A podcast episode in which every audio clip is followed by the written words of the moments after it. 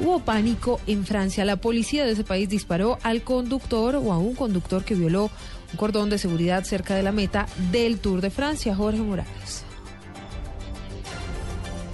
La policía abrió fuego este domingo en el centro de París contra un hombre que acababa de atravesar con su vehículo el cordón de seguridad. La barrera estaba instalada con motivo de la llegada del Tour de Francia a los Campos Elíseos. Hasta el momento las autoridades no han hablado de un acto terrorista, aunque tampoco han revelado la identidad del hombre. A esta hora las fuerzas de seguridad siguen buscando al individuo tras el incidente que se registró esta mañana cerca de la Plaza de la Concordia, en las inmediaciones de los Campos Elíseos, pues ahí es donde finalizará la carrera luego de darle 10 vueltas a un circuito delimitado por los organizadores. Según las autoridades, el conductor había chocado previamente con otro vehículo en el barrio de los Campos Elíseos y huyó para evitar el control de los policías desplegados por el evento. Luego de este incidente, el hombre se dirigió hacia la Plaza de la Concordia, violando el cordón policial, por lo que las fuerzas del orden dispararon para tratar de inmovilizar el vehículo. Este hecho no dejó personas heridas y según una fuente policial no hubo ningún intercambio de disparos. Jorge Eduardo Morales, Blue Radio.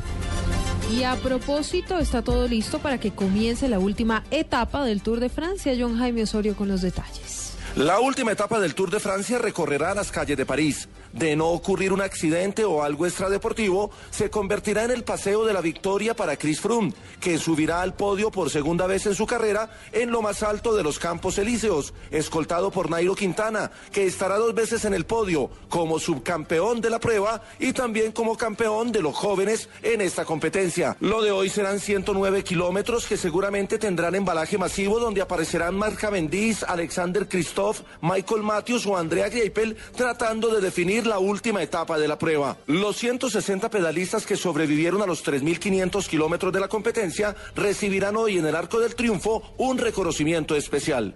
John Jaime Osorio, Blue Radio.